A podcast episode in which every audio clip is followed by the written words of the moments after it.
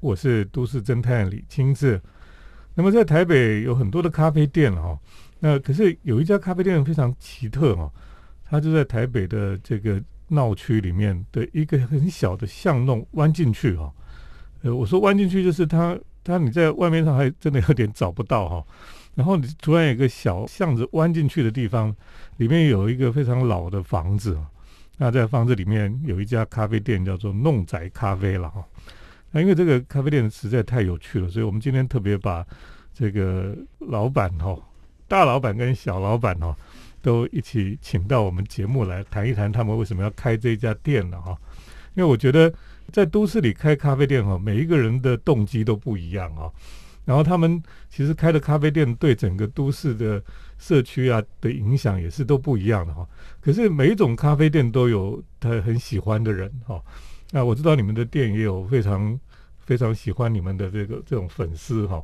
那他就觉得你们店很合他的胃口这样子哈。那你们你们的店当然也是非常的不一样了哈。我们今天请到这个大老板 Peggy 哈。还有小老板这个熊贝哈，他们两个其实就是夫妻了哈。那这个小夫妻结婚之后就开了这个店哈。你可以谈一谈为什么你们当初想要开这家咖啡店？我是 Peggy，然后开咖啡店是我一直以来的梦想，从九年前就开始盘算着这样。因为那时候小时候，九年前都二十几岁、二十出头的时候，对。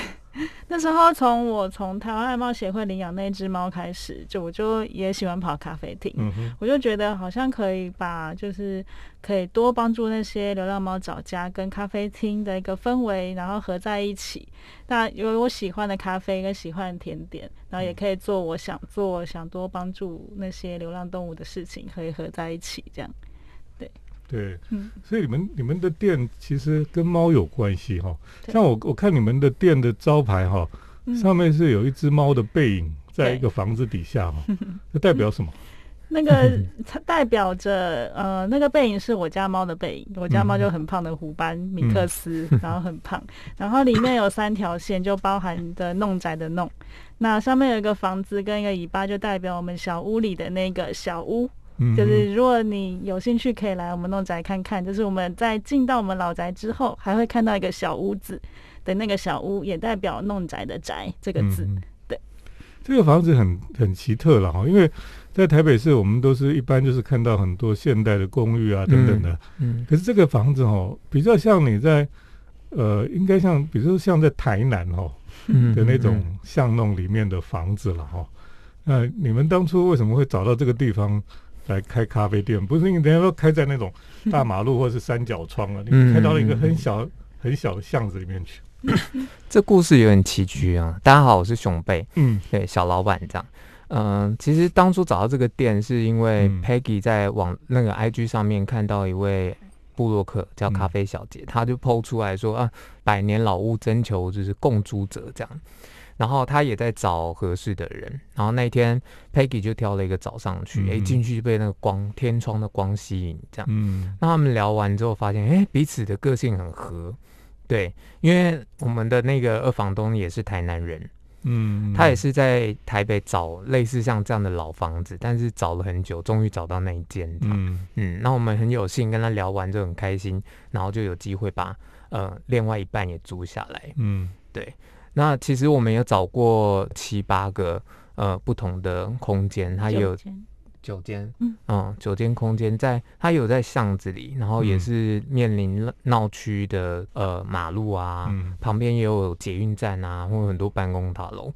可是我们看完有一些很喜欢，但是深思之后会觉得，嗯，它好像没有办法达到某一种我们在空间上的的需求，嗯，所以后来看到这一间，马上就租了。嗯，对啊，对，所以你去弄宅咖啡哦，弄宅的意思就是小巷弄的，巷弄你的老宅。的老宅哈，嗯，对，而且你到他们的店里面去，你可以感受到哈，有一点有一种那种浓浓的日式的味道哈，嗯，就感觉到我知道熊贝很喜欢京都嘛哈，所以这个这个咖啡店有有部分好像是也在实现你的京都梦想一样哈。嗯，等一下，等一下再请你来跟我们分享，为什么你的店会那么像京都这样子？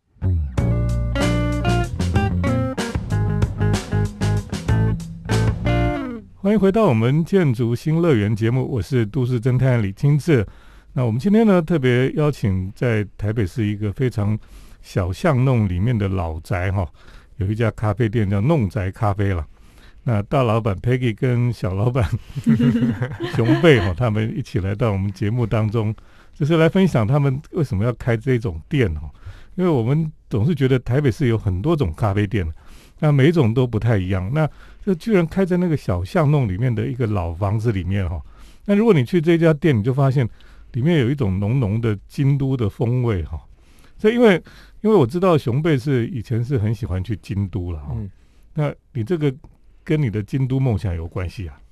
嗯，跟我们两个京都梦想，你们两个都喜欢京都，对，因为其实我们都去超过四次，然后四次都只待在京都。嗯哼，对，那我们对那边的氛围非常喜欢呢。对啊，因为老师也知道，建筑系就是很喜欢看那种老建筑嘛，尤其是我对唐朝的建筑又更有兴趣。嗯哼，然后那边的房子其实对我来讲是有一种莫名的吸引力，然后再就是他们那里的空间的那种静谧感，其实是我很喜欢的。嗯所以当初在塑造的时候，并不是直接把京都搬过去。但只是不小心，它就真的就变京都了这样。所以你每天到那个这个店里面，就感觉好像回到京都一样。对啊，其实他们的店非常特别，就是虽然台北 哈那么热闹的台北市，可是你转到那个巷子里面，然后进到那个老屋，你就感觉好像又到了另外一个世界一样哦。嗯，那你们每天躲在里面，好像你会忘记你在台北。对。因为我我们知道京都的确是有很多的咖啡店哦，京都的咖啡店很多也是老屋的咖啡店，嗯，然后都非常有味道这样子哦。你们你们这个店里面，你再跟我们谈一谈，你们店里面还有什么特色？哦。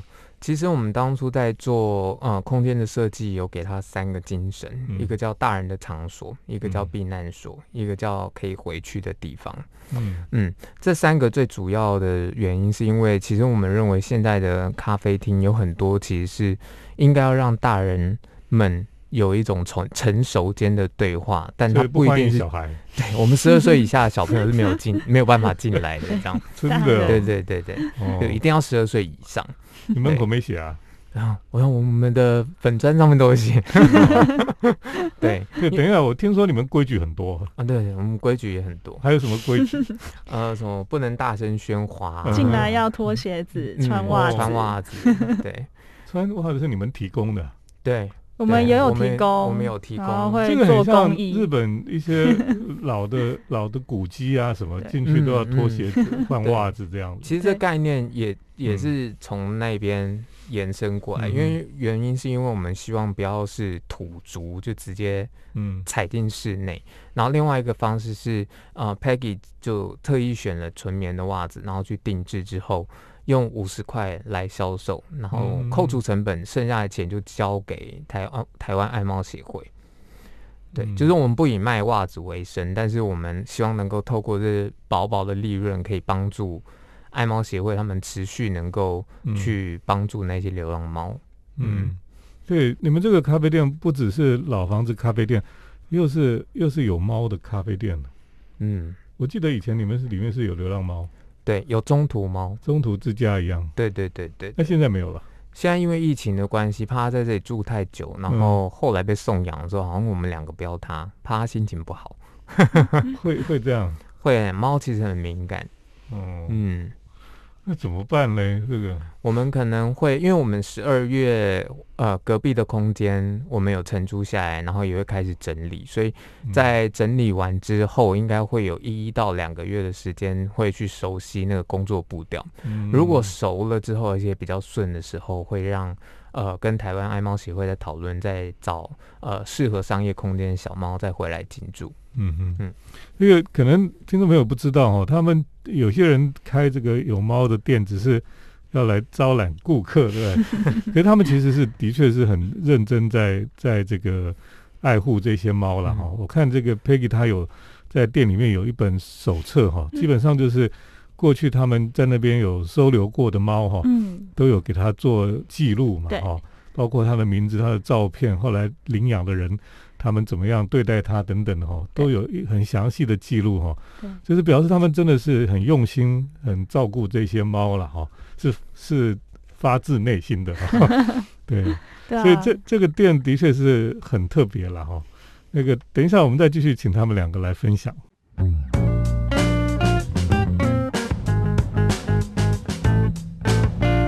欢迎回到我们建筑新乐园节目，我是都市侦探李清志。我们今天特别来介绍哦，台北有一个在很巷弄里面的一个小的老房子的咖啡店哈。那这个店叫做弄宅咖啡了哈。那两个年轻人哦，他们自己经营这个非常奇特的店，因为呢，这店里面哈有点像就回到了这种古都里面的咖啡馆一样。所以呢，好像在这个非常忙碌的台北都会生活里面，进去之后就找到了一个可以让你心灵安静的地方了哈。所以你说这是一个大人味的咖啡馆哈，就是因为 比较适合大人去哈，不是小孩子去那边吵吵闹闹反而不好了哈。对对对，小孩也不开心，大人也不开心。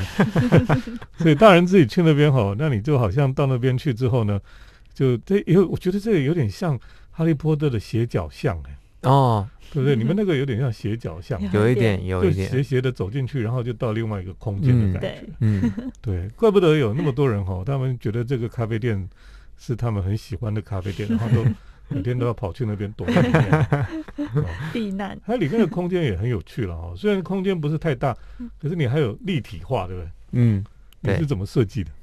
其实当初呃，我们在承接的时候，那个阁楼就已经存在。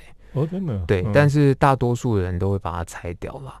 那因为我们那个时候，呃，我们多年的朋友也也想要开自己的蜡烛工作室，嗯，所以在有那个阁楼状态底下，我们比较好去做呃空间机能上的分割，嗯，对，所以我们就把那个阁楼保留下来，然后去做呃进一步的空间设定。嗯，对，就变成一楼其实是椅子的座位，然后阁楼就会变成合适的座位。那会这样切分的原因，是因为希望呃我们能够把那个空间使用上的氛围，去延续一百二十年前日本人在台湾生活时候的样子。嗯，对，所以我们呃也开始在逐步的收集一些呃日本的老的呃家具，比如说现在上面已经有两张昭和的书桌。然后还有大正时期的火波等等等等，对，原因是因为想要让那样的精神可以被再次体验。嗯，对，这这很奇特，就是说你们两个都是年轻人哈，那为什么喜欢这些老东西、道具啊什么的？老灵魂，对，就是说为什么人家会觉得说，如果是怀旧，应该是年纪大的人才是怀旧，你们那个根本没有旧可以怀的人，所以为什么会那么喜欢这些老东西？嗯，对对，因为目前就是我跟 Peggy 两个人比较近的原因，是因为说我们也会喜欢新的东西，嗯，但是老的东西我们会追求它在呃触摸的时候的那种呃温度感，嗯，对，因为有一些东西它因为大量工业生产的关系，所以它摸起来并没有呃粗糙或使用上的刻痕，嗯，对，那。那个直接摆上去的话，那个空间就会变成一个非常新的状态。其实那一种温度感跟人情味会降低很多。嗯那我们也希望说，所有的东西的摆放，其实都要某一个程度应该要代表我们两个人的样子。嗯嗯嗯，对啊。虽然我看起来年轻，但我我我也不年轻了，内心也很老。真的吗？就就你们两个在一起，就是看起来都很年轻。对，我觉得年轻人开咖啡店哦，就是很有趣，就是基本上也是一个梦想的实现了哦。那这个 Peggy，你这个大老板，你开了店之后有完成你的梦想吗？完成了梦想吗？大概百分之三十吧。才三十而已，为什么？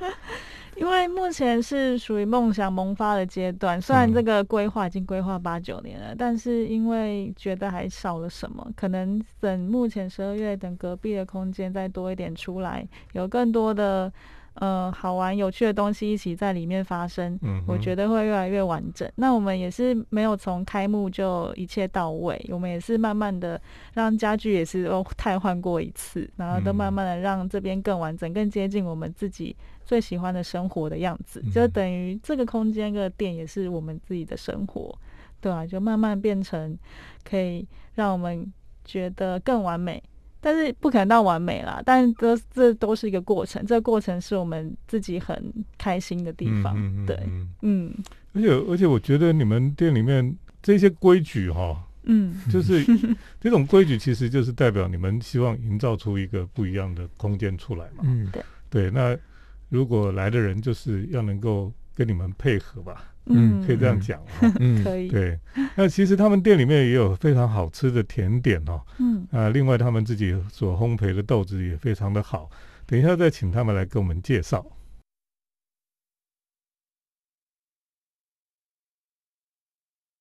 我是都市侦探李清志。那我们今天特别请到了在台北市区里面哈，有一个非常属于秘境的咖啡店哈，叫弄宅咖啡。那大老板 Peggy 哈，还有小老板 熊贝他们来到我们节目当中啊。那你们你们的店真的是跟京都有有一点味道相似哈。嗯。呃，你知道京都很多咖啡店都有很厉害的甜点那你们的厉害甜点是什么？厉害的甜点目前有三种，出自于不同人之手。那其中一个是叫大人布丁，大人布丁是哦四种吗？哦四种。其中一个是大人布丁，就算是我们自己研发的。那我们大人布丁和一般的布丁比较不一样的是，糖度减少很多，然后我们上面还会放一点点的甜酒酿。其实听起来有点突兀，但吃起来你会知道其实是很融合的。然后旁边还会就是撒不一样的红糖在旁边。嗯，那这个就是也是很受大家喜欢。那这是我们自己的。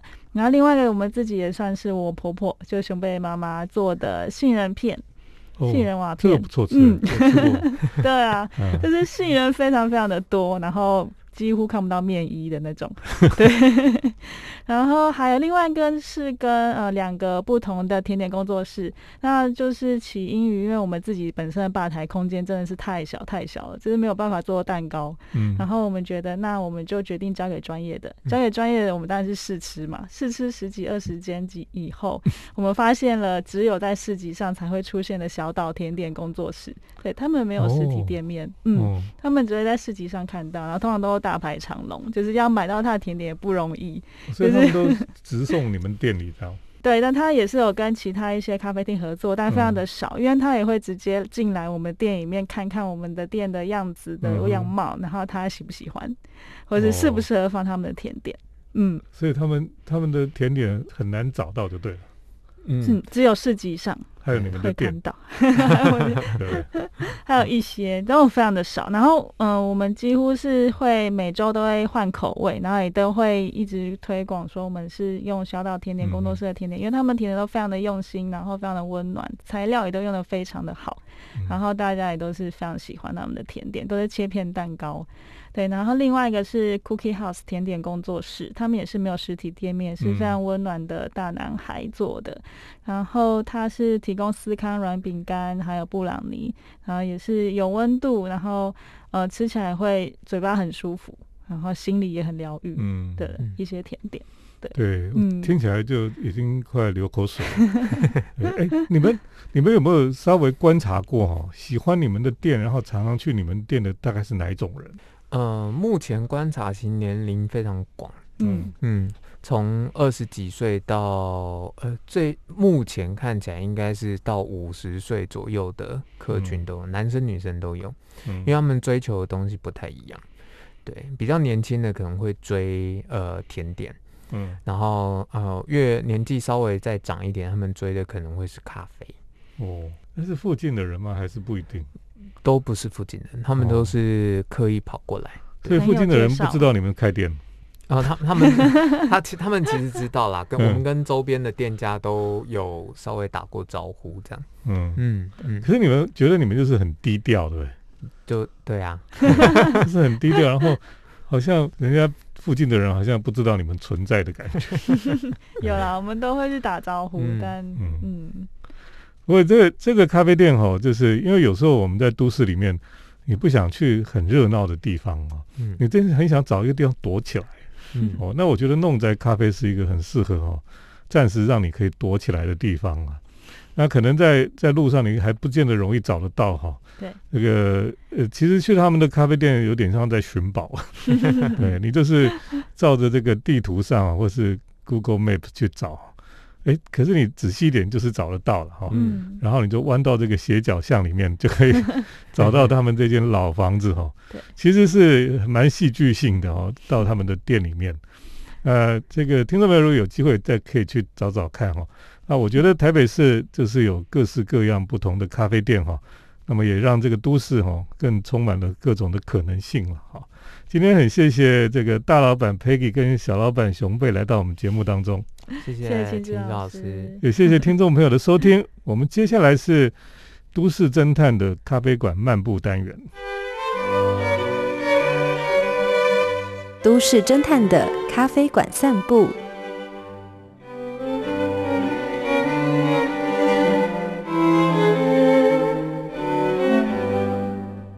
欢迎来到我们都市侦探的咖啡馆漫步单元。那么今天呢，我们就继续来跟听众朋友介绍哈《东京名建筑魅力巡礼》就这本书里面有介绍一些咖啡店哈。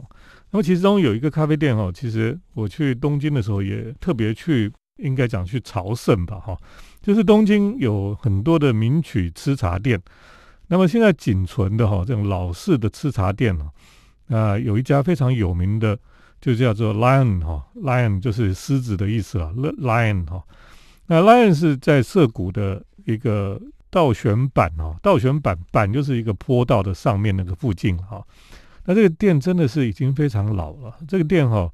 创立于一九二六年呢，你可以想象哈，那么一九二六年到现在哈，已经快要快要一百年的时间哈。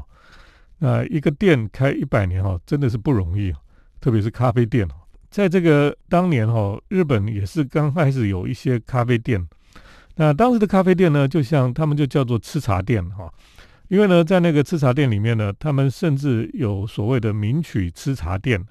名曲吃茶店呢，就是在那个店里面可以听古典音乐哈。那当然有一些后来有一些咖啡店是听爵士乐的。那主要是看那个呃店主人是怎么样的一个人了哈。那如果他很喜欢古典音乐哈，那他就会在那个店里面就会来放这个古典音乐。那如果是他是爵士乐的爱好者呢，他就会放爵士音乐。那因为在过去哈，你知道，在过去这个当年哈，不是每个人家里都有收音机，都有这个这个留声机啊，或是有唱盘等等的哈，所以这个名曲吃茶店，你就是到那边去，你去接触到西方的音乐、西方的古典音乐等等的哈，都是到这个咖啡店里面去聆听了哈。所以咖啡店从某个角度来讲啊，它也是这个音乐美学的。一种这个孵化的地方哈，就是培养音乐人才哈，接触音乐的一个很好的地方。那么名曲吃茶店 Lion 哈，这个在涩谷哈，它创业于昭和元年呐，可是战争的时候就全部烧毁，后来又战后呢就重新再建立起来。那店名就取自于伦敦的狮子烘焙坊哈，就是 Lion Bakery 哈。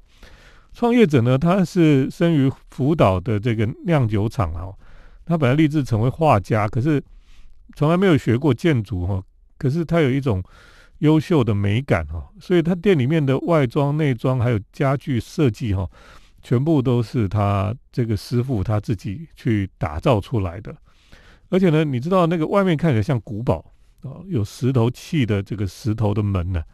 然后它有一些细部的装饰哦，都非常的漂亮哈。那你进去之后哈，它里面主要还是日本这些老的吃茶店啊，都是木头的内装哈，非常的华丽跟这种典雅了哈。而且呢，里面像是一个会堂，所有的椅子哈都面向某一面墙壁，那个墙壁那边哈，舞台上面就像一个舞台，舞台的两就并列着。这个非常巨大的音箱了哈，那他就就是在那个地方，他就放着这个古典音乐，而且呢，你知道吗？你去这种咖啡店哈，他们的店里面桌子上都有节目单的，你会知道说哦，礼拜几礼拜几是放什么音乐，然后呃，今天下午的节目几点到几点是放什么音乐哦，他都有节目单呢。所以是呃非常有趣哈。他把一个月要放的音乐哈都有个节目单哈，都可以这个已经先列出来了了哈。那这个店里面哈有一楼哈也有二楼，二楼有点像包厢，像那个剧院的包厢一样哈那种感觉哈，在二楼就是木头的楼梯要爬上去，呃里面灯光哈有点昏暗哈，那基本上就是让你去感受这个音乐哈。我说那个两个非常巨大的音箱哦，就让整个室内听起来哈非常有立体感吧。所以呢，当年这里面的音响设备是被认为哈是整个帝都哈，就是整个东京都里面首屈一指的啦。那么它在里面哈就呃等于说是用这个放音响哦，好像在开音乐会一样。那大家在里面哈呃一面听音乐一面喝咖啡哈。几乎没有人讲话了啊，就是去那边就是安静听音乐，然后喝咖啡这样子。所以呢，大家都在那边就给自己哈，那么在这个忙碌的城市里面呢，有一个安静的时间呢。那么到 Lion 的这个名曲吃茶店哦，唯一觉得呃有点受不了的事情哈，就是这种老式的日本老式的这种吃茶店哈，通常室内哈都是可以抽烟的。所以你进去之后，那个灯光昏暗哈，然后烟雾弥漫，哇，那个感觉真的是有点快受不了这样子。特别是我们现在已经不喜欢抽二手烟的人哈，到那种空间你就觉得有点快窒息这样子。不过整体的氛围来讲哈，的确是有它这种古典老式吃茶店的味道哈。那么他们的菜单其实很简单的哈，除了热的。饮料之外，哈，就是冰的饮料了，哈，那还有冰淇淋了，哈。那咖啡是由店长啊每天亲自冲泡的。有另外呢，还有冰淇淋汽水，有奶昔，有淡奶酒，还有其他似曾相识的这种的一些老的饮料，哈，例如像这个柠檬汽水啊等等的。这个就是让你感受到一种呃思古情怀了，哈。